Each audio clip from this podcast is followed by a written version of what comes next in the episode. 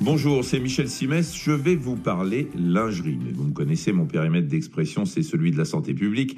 Et je vais me contenter de parler de soutien-gorge, car il se passe que pendant le confinement, vu qu'elle restait à la maison, elle n'était pas obligée de courir à droite ou à gauche, nombre de femmes se sont débarrassées de leur soutien-gorge et ma foi, on trouvait que c'était pas si désagréable que ça de vivre la poitrine libre.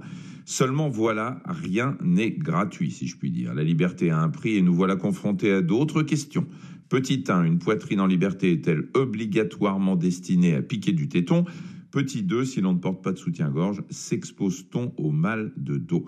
Alors prenons les choses dans l'ordre et commençons par les effets de la gravité sur la poitrine féminine. A priori, ben, plus ça pèse, plus ça risque de tomber. La gravité est une chose indéniable, mais d'autres paramètres entrent en jeu, à commencer par la génétique, le fait d'avoir allaité ou pas, et surtout la qualité de la peau. Plus elle est hydratée, meilleur sera le maintien. Il faut donc veiller à une bonne hydratation cutanée et tenir compte du fait que plus on vieillit, plus la peau a tendance à se faire plus sèche.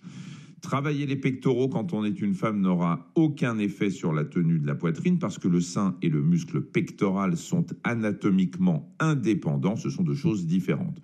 En revanche, et là on aborde la seconde question, celle du mal de dos, il faut renforcer les trapèzes, c'est-à-dire les muscles qui partent du cou et vont jusqu'aux épaules.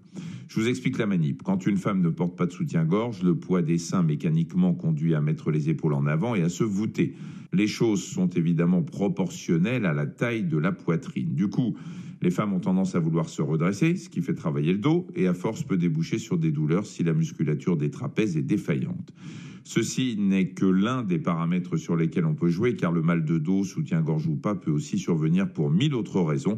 Si vous portez des charges lourdes, que vous avez une mauvaise posture quand vous êtes assise, que vous oubliez de plier les genoux quand vous vous baissez, vous pourrez toujours porter le plus performant des soutiens-gorge. Cela ne vous débarrassera pas de votre mal de dos.